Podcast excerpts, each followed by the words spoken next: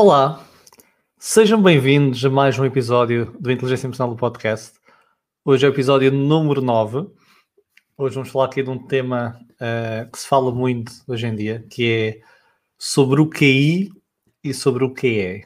Todos nós conhecemos o QI, Quociente de Inteligência, e uh, alguns de nós, e grande parte de nós, já conhece o QE, que é Quociente Emocional. Então, esta noite e isto vai ficar gravado, como sabem, não é só esta noite, quem nos ouvir depois. Um, vamos tentar entender, desde cedo fomos ensinados que o QI está diretamente relacionado ao nosso sucesso académico e profissional. Mas a verdade é que nos últimos anos há muitos estudos que parecem demonstrar que, afinal, o que é que vamos, vamos ligar à inteligência emocional uh, é o melhor preditor deste sucesso. Então, vamos tentar entender, afinal, qual é o mais importante, o que é o que é. Eu vou dar a minha visão e depois vamos ver afinal esta dicotomia QI versus QE, qual é que é mais importante. E eu, ao início, eu vou logicamente aqui dar um peso maior nesta história que eu vou contar, é, um peso maior à inteligência emocional, mas eu depois vou, vou trabalhando estes dois, o QI e o QE. Eu vou contar uma história, esta história é um sketch, então um sketch é mesmo para ser exagerado. E é um sketch que eu tenho escrito no meu livro Inteligência Emocional, uma abordagem prática, e era algo que eu costumava, ao início das minhas formações, iniciar para mostrar a diferença entre o que e o que é. Eh, já não tenho feito nas formações ultimamente, mas lembrei-me de hoje como este é o tema de fazer. Então, o sketch é o seguinte: existem duas personagens, uma delas é o Pedro, nome fictício, lógico, uh, que o Pedro tem um elevado QE, ou seja, elevado inteligência emocional, e tem um baixo QI ok? Baixo coeficiente de inteligência. Agora, quando nós falamos alto e baixo, não é nos extremos, porque qualquer deles nos extremos é prejudicial. É, vamos dizer que é QI médio-baixo e tem uma elevada inteligência emocional. Esse é o Pedro. E depois temos o João, que é ao contrário. O João tem um elevado QI e tem uma baixa inteligência emocional. Um baixo QE. Então, nestes sketches, mais uma vez é um exagero, vamos ver como é que, ao longo da vida, estas duas, digamos, inteligências poderiam levar a caminhos diferentes. Então vamos começar pela história do João. O João é, nasceu e é uma criança com um elevado QI e um baixo QE. Então ele desde cedo sempre teve muita facilidade para memorizar a informação, começou a falar cedo, começou a escrever cedo, começou a ler cedo, começou a, a aprender tudo cedo, digamos assim, era um prodígio, não é? era um gênio, era considerado um gênio. E ele entra na escola e ele começa na escola, na primária, e tem uma grande facilidade de aquisição de conhecimentos. Ele nem precisa estudar e, e consegue absorver toda a informação, memoriza toda a informação, sem qualquer dificuldade, ao contrário dos seus colegas. Mas tem um baixo que é. E também não o desenvolve, isto é importante. Não é, não é só uma base genética, há também uma parte de desenvolvimento, uh, desde a nossa idade uh, mais jovem até à nossa idade adulta. Então ele não desenvolve. Então é aquela criança que não brinca com outras crianças, não consegue se introduzir nas brincadeiras, não se consegue relacionar dessa forma, ok? Está sempre um pouco mais isolado. Mas em termos académicos ele tem sempre um, um grande sucesso. E os anos passam, ele faz o ciclo, faz o secundário, sempre da mesma forma, sempre o melhor aluno uh, da turma e da escola, sempre o prodígio, o gênio, e entretanto ele faz uma licenciatura, tira assim, um, um curso difícil, vamos dizer assim, e acaba esse curso com média de 19,5, ok? Para arredondar para o 20. Então, eu não disse qual é o curso dele, não é? Mas vamos, isto é um sketch, vamos exagerar também. Vamos supor que, sei lá, tiram engenharia física, engenharia aeroespacial, algo do género. Então, todas as empresas, ou várias empresas, querem contratar o João. Ele nem precisa começar a procurar de emprego, porque ele é considerado um gênio, é o melhor a nível nacional, na sua média. Então, as empresas concorrem todas para contratar o João. E o João escolhe uma empresa, aquela empresa que parece que lhe dá o maior vencimento, uma empresa mais prestigiante para ele, e ele começa a trabalhar. Entretanto, o João conhece alguém, casa e tem um filho. E começa a trabalhar. E ele no trabalho é uma máquina. Ele faz, tecnicamente, ele é melhor que qualquer colega. E ele é uma pessoa que trabalha 12, 14 horas por dia. 12, 14 horas por dia e é excelente naquilo que faz. Então este é o percurso, vamos dizer, neste sketch do João que tem um elevado QI e um baixo QE. Entretanto, o que acontece é que ele chega à casa e uma das competências nós vamos falar do que é da inteligência emocional é que apesar de nós lermos de outras pessoas, entendemos como é que elas se sentem e conseguimos relacionar. E ele tem estas competências em déficit, não as desenvolveu e tem um baixo que é, então ele chega a casa, não se apercebe uh, que a mulher está cansada, não percebe que o filho quer que ele vá brincar com ele, ele chega às tantas da noite, janta, vai dormir. Dia seguinte repete o mesmo processo. E isso começa aos poucos, logicamente, a desgastar a relação e a gerar uh, discussões. Ele, como não sabe lidar com o conflito, com a frustração, com esse embate, ele não faz nada. Ele fecha-se e não aborda o assunto. Entretanto, vamos assumir que a empresa está numa grande crise, ok? Então, ouve-se falar em despedimentos. Uh, ouve-se falar em despedimentos, mas o João é aquela pessoa que se mantém e depois assume um papel de liderança. Assume um papel de liderança porque, tipicamente nas empresas, vamos dizer assim, existe aquele princípio, não sei se já ouviram, o princípio de Peter, que é nós somos sempre promovidos até o nosso grau de incompetência. Ou seja, nós somos bons numa função e se formos muito bons nessa função, e vamos pensar numa empresa que tem essa estrutura hierárquica vertical que permite esse crescimento, se nós somos muito bons em alguma coisa, tipicamente vamos evoluindo. E a evolução normal é sempre nós passarmos a fazer coisas que não fazíamos até então. Ou seja, nós dominamos um assunto e quando esse assunto dominamos como mais ninguém, dizemos assim, nós passamos para outro assunto que não dominamos tanto. Daí estamos mais incompetentes nesse assunto. E depois, quando dominamos, se dominarmos, passamos novamente, digamos, para outro grau que não dominamos tanto. Então, daí a história do princípio de Peter, nós somos promovidos até o nosso grau de incompetência. E o João, nesse papel, assume o papel de liderança.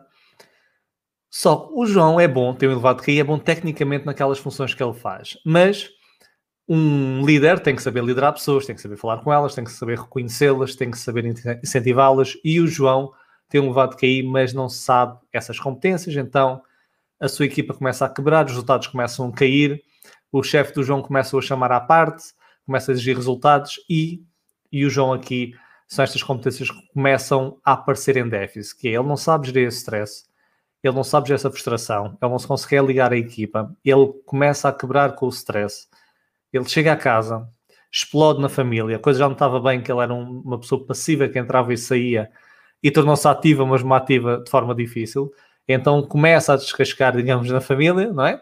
E vamos dizer que a mulher pega nas malinhas e diz: Olha, tchau, vão embora. E vai ela e vai o filho. E ele não aguenta, quebra e mete baixa médica. Ok, eu disse que isto era um exagero, mas isto era um sketch, mesmo para ser exagerado, de uma pessoa, digamos, com elevado QI considerado gênio, mas com baixas competências socioemocionais, ok? nomeadamente que a, a, vida pode parecer fácil até certo momento, por vezes, noutras partes não é fácil também, e depois é que as coisas começam a aparecer, ok? A frustração, as adversidades, quando é preciso sermos resilientes, quando é que preciso sabermos lidar com as outras pessoas, entender as outras pessoas, essas competências estando em déficit, somos um ser social, elas vão sempre estar em falta e isso depois vai-se ver os nossos resultados. Este é o João, isto é um sketch, mais uma vez. Agora temos a história do Pedro. O Pedro é o contrário. O Pedro é alguém com elevado QE, elevado inteligência emocional, e um baixo QI. Mais uma vez, quando nós dizemos baixo, não é uh, dois desvios padrão abaixo da média, porque isso é considerado muito baixo, e também uma pessoa com QI muito reduzido tem mais dificuldade até em desenvolver as suas competências socioemocionais, por isso temos que arranjar um equilíbrio. Então tem um baixo QI. Então o Pedro é um miúdo, vamos dizer, normal, entre aspas. Todos nós somos especiais à nossa maneira temos as nossas, os nossos talentos e, e as nossas falhas podemos ou não corrigir, mas vamos dizer que é um miúdo normal, entre aspas, só para este sketch. Então ele na escola não se destaca assim a nada academicamente, vai fazendo as coisas à rasca, não é? Como se diz.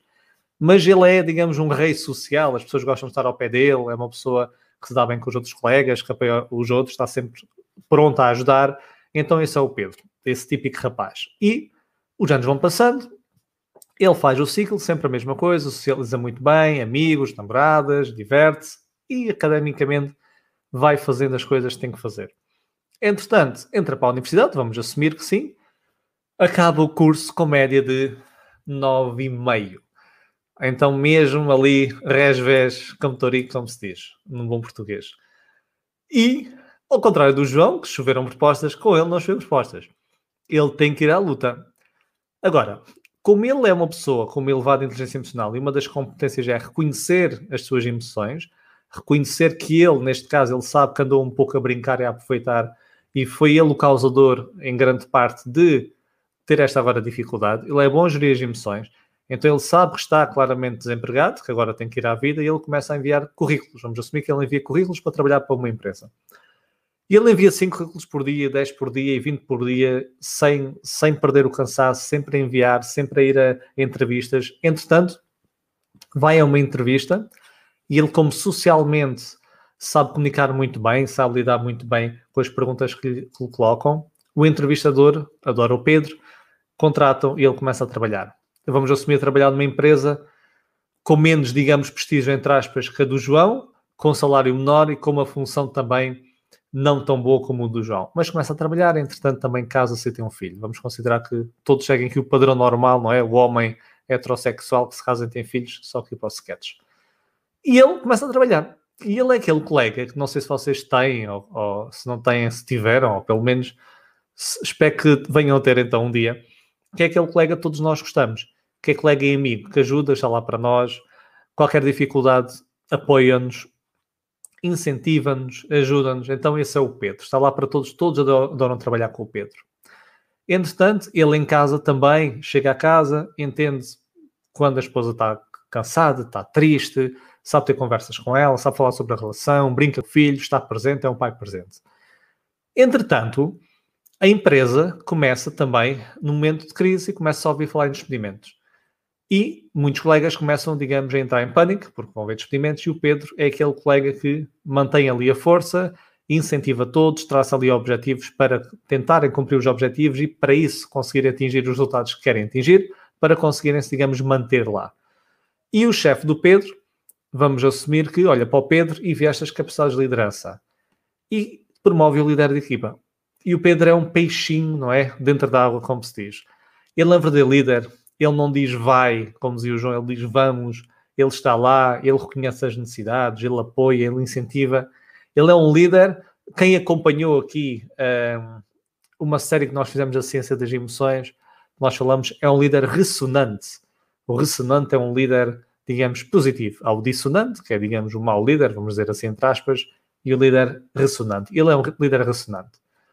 Então, estas são as duas histórias, que são dois sketches que exemplificam um pouco o que é que pode acontecer quando nós temos um extremo de um lado ou do outro, ok? Do QI e do QI. Então, o que é que é mais importante e nós vamos falar? Este sketch parece que eu estou a enviesar já a história, parece que eu estou a dizer que o QE é a competência, digamos, mais importante, é a inteligência mais importante, mas não, ainda não, não acabamos. Vamos tentar perceber o que é que cada uma é, o que é que cada uma faz antes de resumirmos aqui esta parte. Mas tem um sketch só para exemplificarmos o que é que pode acontecer no nosso dia a dia se nós tivermos mais um desenvolvido do que outro. Então, quando nós falamos em QI, que é, por vezes, há aqui alguma confusão, alguma troca do que é que realmente cada um mede. Atenção, não há um consenso também sobre a própria definição de inteligência. Ou seja, há pessoas que dizem que inteligência emocional é uma inteligência que não existe, ou seja, no sentido que não se mede. Só que isso acontece mesmo com o QI. Não existe consenso, existem várias escalas, e eu vou falar sobre elas rapidamente, que medem o QI, e a própria definição de QI tem várias definições. Uma das definições até uh, mais utilizadas, que é interessante, por David Wechsler. David Wechsler tem uma das escalas mais utilizadas também, que é a VICE, W-A-I-S, a VICE, e ele define a inteligência uma capacidade uh, agregado ao global do indivíduo agir de forma, digamos, eficaz com o meio e adaptar-se ao meio. Então, para ele, uh, segundo aqui o, o, o David Wechsler, não existe um único, não existem várias inteligências. Para ele é uma única inteligência global. E também nós temos um, um grande neurocientista português, que é António Damasio, ele também diz que a inteligência é única, ele também defende só uma inteligência. Então, quando nós falamos em QI e em QE, estamos a dividir aqui em termos de conceitos, ok, mais abstratos, mas nós não conseguimos dividir aqui em caixinhas do nosso cérebro. Somos, são formas de medir diferentes e é isso que nós vamos pegar. Então, não há um consenso sobre o próprio QI.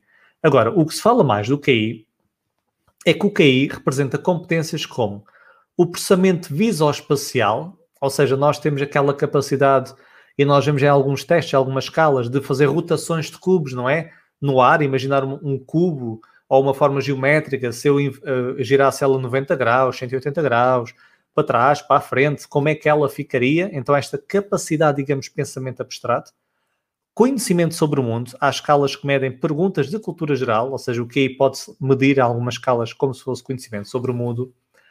O chamado raciocínio fluido, ok? Existe aquele mais cristalizado, que é o conhecimento adquirido, como eu falei há pouco, do conhecimento sobre o mundo. E há aquele fluido, digamos, mais do dia a dia e para tarefas mais rápidas. Mede também o QI, algumas escalas, a capacidade de memória de trabalho e memória a curto prazo, e o chamado raciocínio quantitativo. Então as escalas também têm muito as somas, as subtrações, quanto mais dígitos nós conseguimos colocar em mente. Então, digamos, o QI representa mais estas competências de lógica ou matemáticas. E como é que nós podemos medir o QI? Há três grandes escalas que eu quero falar rapidamente. Não vou detalhar, vou só dizer o nome das escalas. Uma das escalas mais utilizadas são os testes de matriz progressivas de Raven, ok? Alguns de vocês já podem ter feito isso em algum contexto psicotécnico. São os testes de matriz progressivas de Raven. Nós também temos a escala, a escala VICE, que eu falei há pouco. A VICE significa Wechsler Adult Intelligence Scale. Então, há VICE e há a VISC. A VISC é for children, não é? para crianças. Então, teste matriz Raven, temos a escala VICE e temos a escala Stanford-Binet. Que essa sim eu vou falar como é que aconteceu, como é que surgiu, para nós entendermos de onde é que vem o QI. Então já disse o que é que é o QI, ou o que é que se mede tipicamente o QI, e depois vou mostrar como é que veio o QI. Estas são as escalas mais utilizadas, ok? Estas três escalas, e o QI mede estas competências mais visoespaciais, conhecimento sobre o mundo, raciocínio fluido, capacidade de memória de trabalho e raciocínio quantitativo. Depois nós temos o QE. E o QE, que é o quociente emocional, representa o quê? Também não há um consenso, atenção, tal como o QI. Se calhar até há menos. Mas podemos dizer que o que é representa a capacidade de nós percepcionarmos emoções em nós e nas outras pessoas. Então nós sabemos como é que nos sentimos e como é que as outras pessoas se sentem. A capacidade de entender essas emoções, ou seja, não é só eu estou irritado, é porque é que eu estou irritado, de onde é que surgiu esta emoção, como é que as, as várias emoções podem gerar uma terceira emoção. Vocês, por exemplo, podem estar frustrados e depois de repente recebem uma notícia triste e há uma combinação de emoções, vocês podem sentir uma terceira emoção. Então, entender isso, este processo, utilizar as emoções, porque cada objetivo que nós temos pode requerer emoções diferentes. Por exemplo, se vocês quiserem fazer um brainstorming, gerar novas ideias, emoções de alegria, felicidade, tipicamente são melhores. Então, esse exemplo, utilizar emoções e gerir emoções que é aquela que mais se fala, que é a capacidade de nós gerirmos emoções, gerir o stress, não é? Quando nós temos uma emoção, vamos dizer, de valência negativa ou desagradável, como é que eu vou gerir esta emoção? Como é que eu consigo, se quiser, eliminá-la ou reduzi-la? Então, o que é representa isto? Percepcionar, entender, utilizar e gerir emoções. E como é que nós medimos o que é? Também há várias escalas e também coloquei aqui três. Uma delas é através de uma escala que se chama Mesquite. Não é mosquito, é Mesquite. E o Mesquite é uma escala diferente e mede mais estas competências que eu acabei de falar, estas quatro. E é chamada Ability Based. Ability Based, porque quem faz este teste, e vocês podem pesquisar, o Mesquite soletra-se, escreve-se M, S, C, E, I, T, o Mesquite. Vocês, quando fazem esse teste, é muito giro, porque, por exemplo, aparece uma pessoa a sorrir e vocês têm que dizer se, ou vocês pensam está a sorrir, e pergunta se a pessoa está a sorrir e a intensidade dessa felicidade. Então, ou vocês sabem responder ou não sabem. Então, são perguntas diretas. Ou fazem aquela questão que eu disse há pouco: se vocês tiverem esta emoção e, entretanto, acontecer esta coisa, outra situação qualquer, como é que vocês se sentem agora? É o chamado emotion blending, a mistura de emoções. Então, nesta escala, vocês já sabem ou não sabem responder. É uma das formas de medir e, academicamente, é aquela mais utilizada. Depois vocês têm outra escala que é o EQI. O EQI é uma escala de autorrelato, que é, vocês fazem, leem questões como eu, uh, perante a adversidade, eu sou uma pessoa persistente. E depois vocês avaliam de 1 a 5, por exemplo, sendo 5 muito, ou concordo totalmente, vamos dizer assim, e 1 discordo totalmente. E vocês situam-se aí. Então é autorrelato, que tem as suas limitações, como vocês sabem, não é? Eu posso ter uma visão de mim que não corresponde à realidade. Então, é diferente da escala anterior. E depois nós temos outra escala que é a ESCI. E essa aí é uma escala mais um, organizacional, uh, feita por inclusive o Daniel Goldman, o Richard Boyatzis e o A-Group, e é uma escala de 360 graus. Ou seja, vocês avaliam-se, o vosso líder, se for o caso, avalia-vos. Se vocês trabalharem, alguém trabalhar para vocês, uh, avaliam vocês e os pares avaliam-se. Então há aqui um 360 graus para quê? Vamos supor que vocês avaliam que vocês são muito assertivos e as outras pessoas acham que vocês são mais agressivos. Então vocês conseguem ler através das discrepâncias o que é que vocês podem fazer. Ok? Então nós temos estas, estas diferentes competências. Nós temos o QI, que eu já disse o que mede, e já temos o QE também. Agora, de onde é que vem, afinal, a história que o QI uh, prevê todo o sucesso uh, pessoal e profissional. Não é que nós ouvimos desde cedo, será que é verdade, será que não é? Nada melhor do que conhecer a história. Então, como é que surgiu o QI? No início do século XX, uh, instalou-se este mito. Eu vou dizer um mito porque não existe investigação que mostre uma correlação forte okay, entre o QI e o sucesso profissional. Claro que há uma, alguma correlação, mas não é significativa. E no final do século XIX, a educação em França estava a sofrer umas alterações estruturais e passou a vigorar uma lei obrigatória que as crianças entre os 6 e os 14 anos tinham que ter escolaridade obrigatória. Então, França estava muito à frente desta parte.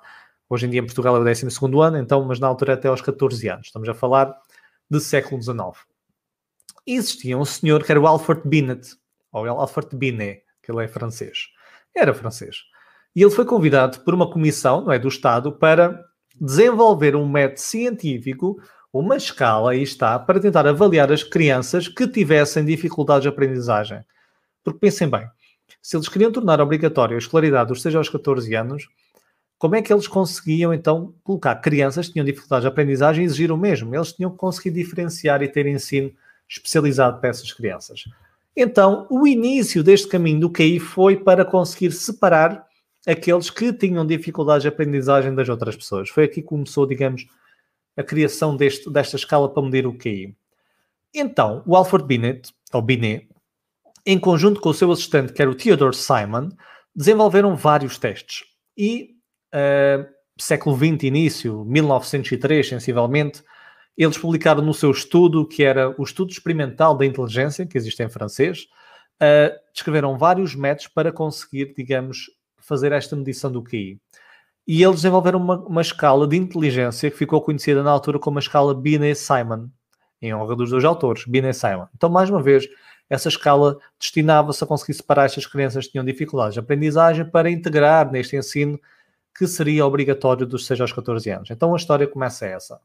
Só que Binet, entretanto, faleceu e havia um investigador nos Estados Unidos da América, ok, do outro lado do oceano, que se chamava Louis Thurman e Thurman era trabalhava na Universidade de Stanford e ele em 1916 ele pegou nessa investigação e nas escalas já existiam três escalas do Binet Simon pegou nessa escala desenvolveu novos métodos fez novas avaliações e criou a sua escala que é a escala Stanford Binet que eu falei há pouco que é uma das utilizadas ainda a escala Stanford em nome da universidade que ele estava e Binet em nome do autor e ficou conhecido mundialmente pelo teste do QI. Então veja bem, o teste do QI medido através desta escala. Então começou aqui, vamos medir, digamos, a inteligência. Agora, o Thurman era alguém fascinado pela eugénia, eugenia. Eugenia, diz-se mais eugenia, que é, digamos, aquela escolher os melhores genes, digamos assim, não é? Que infelizmente isto tem uma grande ligação uh, ao nazismo, como nós sabemos, né? que eles criam uma espécie, digamos, ariana, a espécie mais pura, e uh, ele tinha essa ideologia, ou seja, que existiam genes, existiam, digamos, uma parte genética forte que as pessoas mais inteligentes e essas pessoas mais inteligentes tinham depois maior sucesso académico e profissional. E ele publicou um estudo que as pessoas podem aceder, que chama-se o Estudo Genético dos Génios. E o que é que ele fez? Pegou num grupo de crianças e mediu o seu QI, e aquelas que eram consideradas génios, ele fez um estudo longitudinal, entretanto ele faleceu, e é um estudo que continua a ser acompanhado. Atenção, um estudo longitudinal onde fazem várias medições de várias coisas, resultados que eles têm, vários indicadores. E que aconteceu? Nos primeiros estudos que ele fez, nos primeiros acompanhamentos que ele fez, realmente aquilo estava a acontecer. Então veja bem, ele fez o estudo genético dos génios. E nas primeiras uh, nos primeiros acompanhamentos, ele notou que realmente aquelas crianças que tinham maior QI, que eram consideradas génias, eram aquelas que tinham melhor desempenho académico. Isto foi um grande resultado. Estamos a falar de século XX, isto na altura de 1920, 1930, muita investigação que se fazia ficou disseminada fortemente na literatura. Há coisas que ainda hoje são faladas dessa altura que a ciência já mostra o oposto. E ficou, digamos, esta ideia que sim, o QI, medido por essa escala, não é? a Stanford Binet, uh, conseguia prever o sucesso académico e profissional. Então o que aconteceu depois? O que aconteceu depois foi que, como eu disse, é um estudo longitudinal. Se ficasse por aí, então, ainda mais impactante seria. Mas continuou, que ele queria ver também numa fase adulta. E, enquanto os anos iam decorrendo, este estudo começou a ter um perfil diferente. Ele, nos, na, nas revisões seguintes, quando esse, essas crianças já eram trabalhadores, o que ele notou foi que não existia uma correlação significativa. Ele próprio colocou isso no estudo, isso é importante. Ele próprio assumiu que não foi detectada uma correlação significativa entre o QI e o sucesso profissional. Pessoas que eram consideradas génios depois até podiam enverdar uma vida de crime, tinham empregos que ele considerava, atenção, considerados dentro das suas análises medíocres, não como eles achavam que esses génios iam ter. Então, não houve uma correlação significativa entre o QI e o sucesso profissional. Mas era tarde demais, já estava muito disseminada essa ideia e hoje em dia ainda está muito disseminada essa ideia. Então, nós temos que entender que, primeiro, a história que o QI prevê não é assim, e atenção também, o que é não prevê, isso também é importante, porque depois começou a existir outra ideia, e essa ideia depois nasceu mais em 1995, foi quando Daniel Goleman, se calhar muitos de vocês conhecem o conceito de inteligência emocional, já ouviram falar dele, ele, escreve, ele era um escritor do New York Times, escritor da rúbrica de ciências, escreveu um livro em 95 com o nome Inteligência Emocional, porque é que pode ser mais importante do que QI. E como vocês estão a ver, só este subtítulo diz muita coisa, então a sua investigação mostrava correlações de 80% com o sucesso profissional. Também se percebeu que não é bem assim, o próprio Daniel Goleman também veio público a dizer que não é bem isso que ele quer dizer, e depois ele detalhou melhor, eu vou-vos explicar daqui a pouco, mas não existe esta correlação. São os dois muito, muito importantes. Uma competência, e antes de continuar esta parte, uma competência muito importante que ali na década de 60 começou a aparecer, um pouco até contra o QI, uh, havia um psicólogo que faleceu há pouco tempo, que era o Walter Michel, e o Walter Michel fez um estudo muito conhecido, se calhar alguns de vocês já ouviram falar, que era o teste do marshmallow. Quem vai às minhas formações já ouviu falar desse, desse estudo de certeza. O que é que ele fez? Colocou crianças em idade pré-escolar numa sala onde estavam a ser filmadas sem saberem e davam-lhes um marshmallow. E era dito o seguinte: Olha, ficas aqui sentada e eu vou sair e volto. E demorava ali 15 minutos, sensivelmente. Se quando eu voltar tiveres comido o marshmallow, não comes mais nenhum. Ou seja, é só o que tu comeste e acabou. Se conseguires esperar até eu ouvir, até eu voltar, comes outros, comes dois marshmallows. Qual era o objetivo disto? Eles queriam ver a capacidade das crianças conseguir resistir à gratificação instantânea e conseguir obter uma recompensa maior a longo prazo. E o que é que ele notou? Cerca de um terço, ao ver das crianças conseguiu resistir a este impulso. Mentira, dois terços, um terço é que não. E essas crianças, depois, ele quando foi também, foi um estudo longitudinal, ele replicou várias vezes, essas crianças depois em adolescentes eram crianças que faltavam menos à escola, tinham menos problemas não é, relacionais, tinham melhores resultados académicos. Então, esta competência da resistência ao impulso também ficou muito fortemente ligada ao nosso sucesso. E realmente esta competência tem sido, tem sido feita muita investigação e é uma coisa muito forte, porque vamos pensar bem, se vocês conseguirem resistir ao impulso inicial, vamos supor que vocês são estudantes, e aquele impulso de ver a Netflix, hoje em dia os tais vícios na Netflix, ir à praia se tiver bom tempo, ver aquela série, ver aquele filme e jogar aquele jogo de computador, se eu for capaz de resistir a esse impulso imediato, que é mais gratificante para mim imediatamente, a pensar de maior recompensa a longo prazo, que será se calhar a nota que eu vou ter no teste, se eu fizer isso, então se calhar vou ter melhor nota do teste. Estão a perceber? É por aí. Se eu for no trabalho uh, resistir àquele impulso inicial de frustrar-me com uma situação e desistir daquilo que faço e continuar a persistir, então, em princípio, eu persisto mais e tenho um melhor resultado naquilo que estou a fazer. Então, esta competência está muito fortemente ligada também ao nosso sucesso. E esta competência insere-se, digamos, numa competência como o QE. Embora, mais uma vez, o QE não prevê diretamente, não é o único preditor, é um preditor forte, mas não é o único preditor do sucesso profissional e académico. Mas tem muito a ver com esta gratificação que nós conseguimos adiar. Agora, logicamente, também há gratificações que nós não devemos adiar tudo, não é? Uh, temos que aproveitar, temos que arranjar um equilíbrio. Cada um tem o seu equilíbrio, mas é sempre bom e interessante ver essa investigação. Então, o que é que será que é mais importante? Estamos a falar do QI do QI, eu já disse que o QI é um, é um mito que foi criado que o QI previa o sucesso profissional, o QI é um preditor também bom, mas também não é o único, também há muita coisa. Então, como é que os dois conseguem, se calhar, conciliar? Então, eu gosto muito de uma frase que Daniel Goleman disse, que é: Nós somos contratados pelo nosso QI, mas somos despedidos pelo nosso QE, ou inteligência emocional. E nós vemos isso muitas vezes. Ou seja, nas contratações, tipicamente, e faz sentido, ou seja, se eu tiver um perfil para uma competência técnica que tenho que executar, as pessoas têm que saber se eu sei ou não fazer essa competência. Então eles vão ver o quê? Se eu estudei aquele curso que supostamente me dá essa competência, e depois, eles conseguirem e, e tiverem essa possibilidade, podem ver até os, uh, as notas, não é? A média que a pessoa teve e a universidade que a pessoa estudou. Há empresas que fazem, outras que não fazem. Então nós começamos a trabalhar. Mas se essa for a única competência, é como a história com o João que eu contei. Ou seja, a longo prazo não vai ser a única que nos vai permitir manter lá. Porque nós no dia a dia vamos ter que lidar com pessoas, lidar com clientes, se for o caso, não é? Uh, nós temos que lidar com o nosso stress, com as frustrações, com as adversidades, nós temos muitas competências socioemocionais que são requeridas nesse momento. E se nós não formos bons em nada disso, nós perdemos o emprego.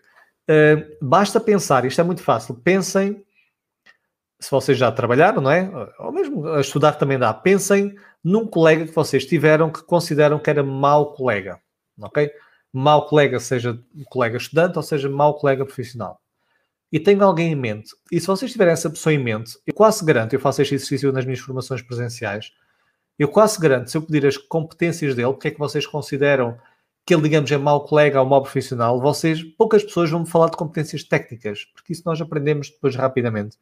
As pessoas vão falar mais é destas competências, por exemplo, é agressivo, uh, procrastina, não sabe comunicar, uh, sei lá, manipula as pessoas, eh, não, não, não, não, não cria empatia. São estas competências que nós tipicamente vemos e sentimos demais e correlacionamos, digamos, ao mau colega e ao bom colega. Então, nós somos contratados, digamos, pelo nosso QI, despedidos pela nossa inteligência emocional. E há outra coisa muito importante que liga às duas, que é, nós temos que entender que vivemos numa época diferente do que há 100 anos, não é? Quando começou a aparecer estes estudos do QI. Uh, nós temos que entender isso. Porque hoje em dia há muito mais competição, muito mais competitividade. Vamos pegar no exemplo de uma empresa que queira recrutar 10 pessoas. Um exemplo. Nós sabemos também há problemas no recrutamento, mas também, tipicamente, o que existe, há muitas pessoas a concorrer para os mesmos cargos, como vocês sabem. Então vamos supor que vocês trabalham nos recursos humanos, numa empresa, vocês têm 10 vagas e vocês têm 100 currículos. E esses 100 currículos já são pessoas, já são filtrados, inclusive é pessoas que têm aquelas competências técnicas que vocês querem, ou seja, estudaram aquele curso e vamos supor que têm aquela média mínima que vocês querem. E têm 100 currículos à vossa frente. Então, como é o que é que nós fazemos neste momento? Nós temos que diferenciar as pessoas. E a diferenciação, muitas vezes, que as empresas fazem, e faz todo o sentido, é diferenciar por estas competências. Ou seja, como é que a pessoa trabalha em equipa, mais uma vez, como é que a pessoa lida com a frustração, como é que a pessoa lida com a adversidade. Perguntas do género: Uh, há muitas perguntas que eu conheço recrutadores em que eles simulam cenários e perguntam como é que tu lidavas com esta situação. Então, porque num mundo muito mais competitivo, muito mais competição, são estas competências que vão diferenciar. Então, o que nós temos que entender é que falar de QI versus QE é uma falsa dicotomia. Eu próprio coloquei QI versus QE, qual é mais importante, mesmo para chamar a atenção, mas é uma falsa dicotomia. Então, nós não optamos um ao outro. É quase que a mais importante se é respirar ou beber água. Se calhar um acaba connosco mais rapidamente, mas os dois são importantes.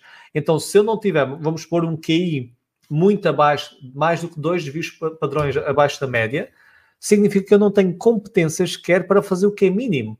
Então, as minhas competências socioemocionais não me vão safar assim tanto. E ao contrário também é verdade. Se eu tiver um elevado se for considerado um gênio e as minhas competências socioemocionais estiverem em déficit, eu também vou ter muitas dificuldades, então a nível relacional tenho mesmo muitas. E para certas funções, o QI pode, pode ter um peso maior. Por exemplo, se vocês tiverem uma função mais técnica, em que vocês não tenham tanta relação com outras pessoas, com colegas, com clientes, então se calhar o QI pode ter um peso maior. Vamos supor que vocês fazem investigação em ambiente laboratório sozinhos. Então, se calhar, nesse momento, vocês, essa competência é mais necessária. Mas vocês saem dessa competência, vocês saem desse, desse contexto, vocês vão ter com colegas, as competências socioemocionais são mais importantes, em casa também são. Então é isso mesmo, elas complementam-se. Então, diz aqui a Conceição, elas complementam-se. Elas não são, digamos, opostas, elas não, não temos que escolher entre uma e outra, as duas são importantes, cada uma à sua medida, ok? Então nós temos que entender isso. Agora, logicamente que pelo que a investigação mostra, o QI é uma medida que está muito associada a uma componente genética, ou seja, o que os estudos mostram é que é fortemente genética, ou seja, é fortemente aquilo que nós temos e é aquilo que nós vamos ter. Embora exista aqui uma margem de progressão, não é fixa até o resto da vida, ok? Há aqui também estudos que mostram que quanto mais nós acreditarmos que a inteligência é maleável, mais nós conseguimos a desenvolver. Até se chama o mindset digamos, da inteligência ou do crescimento dado pela Carol Dweck, que é uma investigadora de Harvard, que nós temos um pouco maleável. Mas há estudos que mostram, por exemplo, como é que eles conseguem ver que o QI é uma medida tipicamente ligada à nossa genética, como é que nós nascemos. Porque eles fizeram estudos com gêmeos, por exemplo, gêmeos monozigóticos e disigóticos, ou seja, gêmeos verdadeiros e gêmeos falsos. E os gêmeos verdadeiros, quando são criados, vamos supor que há gêmeos verdadeiros, mas são criados em uh, contextos diferentes, em famílias diferentes, ou seja, ambientes diferentes, o que os estudos mostram é que esses gêmeos, ou seja, vivendo na parte, têm uma correlação muito mais próxima do seu nível de inteligência do que os gêmeos falsos. Gêmeos falsos vivendo no mesmo meio, ok? São capazes de ter inteligências diferentes do que os gêmeos verdadeiros vivendo em contextos diferentes. Então, se fosse o contexto que influenciasse, isto ia mudando muito. Mas não, parece que mesmo em contextos diferentes, a nossa inteligência tende a manter-se mais ou menos o mesmo. Então há uma propensão genética muito forte. Por outro lado, o que é a inteligência emocional também tem, logicamente, há traços genéticos, há o chamado temperamento nas crianças, há os chamados traços de personalidade, embora há autores que não gostem muito aqui dos traços, porque isto é mais maleável do que nós pensamos, só que parece que o que é temos mais margem de progressão. Então o QI nós conseguimos sim trabalhar um pouco, mas parece que o que é nós podemos trabalhar muito mais. Agora, mais uma vez, é uma falsa dicotomia. Um não é mais importante do que o outro, ok? Entretanto, há aqui uma questão. Como vocês sabem, nós fazemos aqui o podcast ao vivo e depois é que vai para, para as redes áudio. Se existe tradução portuguesa das escalas de QE? Sim, existem algumas. Aquela do Mesquite, que eu falei, o EQI, mantém-se esse nome, mas depois são versões adaptadas e aferidas para a população portuguesa. Mas sim, já existe, inclusive é para crianças. Então, quando se pesquisa adaptada à população portuguesa, nós podemos conseguir encontrar. Ok? Então, outra coisa muito importante para terminar aqui o episódio de hoje, que é o que versus que é qual é o mais importante, é que as emoções, as emoções estão presentes em todas as nossas decisões. Então, se nós quisermos eliminar, digamos, o que é, nós não conseguimos, porque há esta componente de reconhecer entender, utilizar e gerir as nossas emoções. A ciência mostra, tem vindo a mostrar cada vez mais, que nós, digamos, sem emoções não conseguimos tomar decisões. Existem pacientes que, infelizmente, têm lesões em certas regiões do cérebro, aqui atrás do lobo frontal, aqui atrás da testa, em que eles não conseguem, digamos, processar as emoções e essas pessoas não conseguem aprender com as suas decisões. Essas pessoas tomam uma decisão, uh, é uma má decisão, vamos dizer assim, e elas a seguir tomam a mesma má decisão. Nós, o que é que fazemos? Tomamos uma decisão e supostamente não é corrigimos, ou pelo menos sabemos, e depois corrigimos essa má decisão. E quando em, em estudos de laboratório verifica-se que essas pessoas não conseguem. Existe na literatura, por exemplo, existia um paciente que eu costumo falar muito, que era o Eliot, que é o nome fictício do António Damasio, do grande livro dele do R. Descartes. Quem não leu, aconselho a ler o R. Descartes, e ele tinha o paciente o Eliot. E o Eliot era uma pessoa que caía acima da média, bom trabalhador, pai de família, bom pai, bom marido, pelo menos era relatado assim. Entretanto, teve uma dor horrível de cabeça, enxaquecas enormes, uma dor não, várias. Foi ao médico, detectaram um tumor no cérebro e removeram esse tumor no cérebro com sucesso. Pensava-se, ele parecia que estava tudo bem, psicotécnicos, fez vários testes, estava tudo bem, mas começaram a haver problemas. Ele não se conseguia manter no trabalho, ele não conseguia tomar decisões. Havia, vejam bem, eh, haviam coisas que ele fazia, por exemplo, pediam ao Elliot para, eu dou sempre este exemplo, para organizar um arquivo. Se vocês pedissem isso, vocês organizavam ou por data, ou por ordem alfabética, sei lá, escolhiam uma coisa que achavam melhor e avançavam. Ele não conseguia avançar com uma decisão tão simples. Ele perdia-se detalhes, ou seja, nós temos vários detalhes, nós pesamos isto intuitivamente várias coisas e também deliberadamente, mas ele perdia-se não conseguia tomar decisões. Ele não conseguia sequer reagendar quando foi trabalhar com o António Damasio, reagendar uma sessão futura, porque ele achava que um dia ia estar chuva, no outro dia ele tinha que levar o filho à escola, no outro dia qualquer coisa, e ele não conseguia sair dessas decisões. Ele começou a investir dinheiro em jogo, a perder dinheiro no jogo, a mulher deixou, ele começou cada vez a dizer mais palavrões, era agressivo, voltou a casar-se, voltou a divorciar-se foi ver com os pais. Então, era alguém que, digamos, aquele tumor que ele tinha que foi removido, digamos que perdeu, vamos dizer, a, a conectividade entre as regiões mais emocionais e aquela parte mais racional. Então, se nós sem emoções não conseguimos também tomar decisões. Então, ambas as escalas são muito importantes, o que e o que é, são complementares, como disse aqui muito bem a Conceição, não são opostas. Então é uma falsa dicotomia, ok? São as duas importantes. Este foi o podcast de hoje.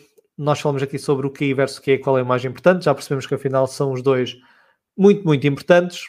Episódio 9 e para a semana vamos voltar aqui com o episódio com uma convidada especial que depois nós vamos anunciar, que também tem um podcast e que também fala sobre temas ligados à inteligência emocional. Então eu decidi convidá-la para trocarmos aqui umas conversas e trocar aqui umas, umas, umas ideias convosco. Então, muito obrigado e até ao próximo episódio.